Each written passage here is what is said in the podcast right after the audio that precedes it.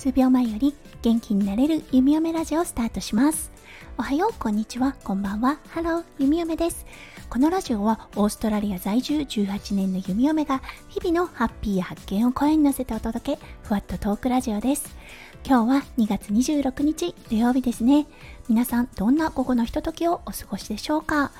ゆみよめ今朝いつものように Facebook を見ていました。なんだかちょっと思い出のアイコンが気になってそれを押してみました。そしたらね4年前に弓嫁が Facebook でね書いていたことが結構ああこんなこと考えていたんだっていうようなことがありました。なので今日はそれを皆さんとシェアさせていただきたいと思います。それでは今日も元気に弓嫁ラジオスタートします。はい、まずこの投稿を皆さんにご紹介する前にですね、弓嫁と夫翔ちゃんのメンターと言える存在の方をご紹介させてください。皆さん、神様はバリにいる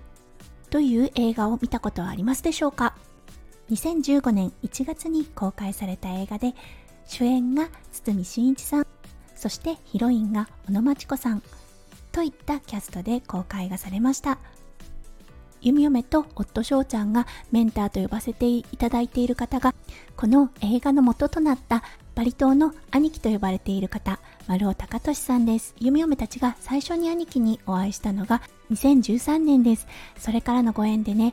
このパンデミックが始まる前は年に2回から3回バリ島にお邪魔させていただいてそこでたくさんのことを教えていただいておりましたはいということで弓嫁はバリ島にメンターと言える存在の方がいますはいそれでは前置きはここまでにして Facebook の紹介をさせてください。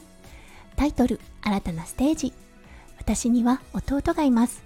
4つ下で2人兄弟で育ちました。小さい時はもちろん喧嘩したけど、仲は決して悪くないと思います。自分で言うのもなんだけど、私はとってもお姉ちゃん気質なんだと思います。弟の存在は私のソフトスポットであることは間違いないですね。その弟が今回夫翔ちゃんとバリ島の兄貴に会ってきました。私たち夫婦に革命を起こし続けてくれている兄貴。弟が職に長い間ついていなかったこと。いつも相談に乗ってもらっていました。兄貴のアドバイスの甲斐もあってやっと自分の生きがいともいえる職に巡り合うことができて長く待たせていた彼女もお嫁さんとして迎えることができた2017年。夫翔ちゃんが兄貴邸にお世話になっている間から弟くん頼もしいよとか今まで知らなかった一面を見たよなどとメッセージをもらっていて変わってきているのかなと思いを馳せていました。そして昨日翔ちゃんからバリ島のお土産話を聞いていてふっと私も卒業なのかもって思いが湧いてきたのです。年下でいつも私的には面倒を見なくちゃいけない存在だと思っていた弟。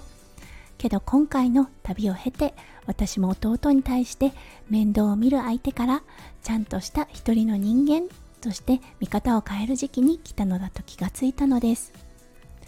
私が勝手にいつも守るべき存在と決めつけてしまっていましたがもう弟には自分で守るべき人がいる存在になっていたんですね。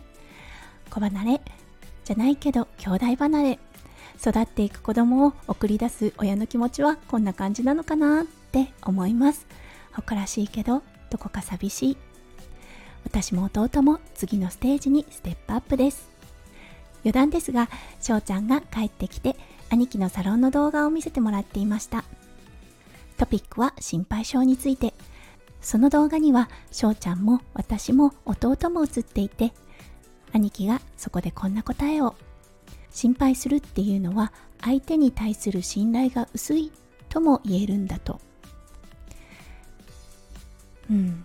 大切だし愛しいからだからこそ信じてあげる。本当に大切な思いですね。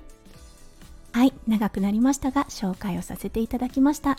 4年前こんなことを思ってこんなことを書いていたんだって思ってねちょっとね不思議な感覚になりました。今は弟も実家でしっかり大黒柱をしています。はいそこからねやっぱり関係が少し変わってきたかなって思います。そう過保護っていうような感じのお姉ちゃんの存在ではなくいい距離を保ちながらそして必要な時には支えるっていうような兄弟の関係に変わってきたと思います。はいということでね今日はちょっと4年前の懐かしい投稿をたまたま見る機会があったのでその投稿を皆さんとシェアをさせていただきました。兄弟がいらっしゃる方お姉ちゃんの方わかるなーっておっしゃる方もいるかもしれませんね。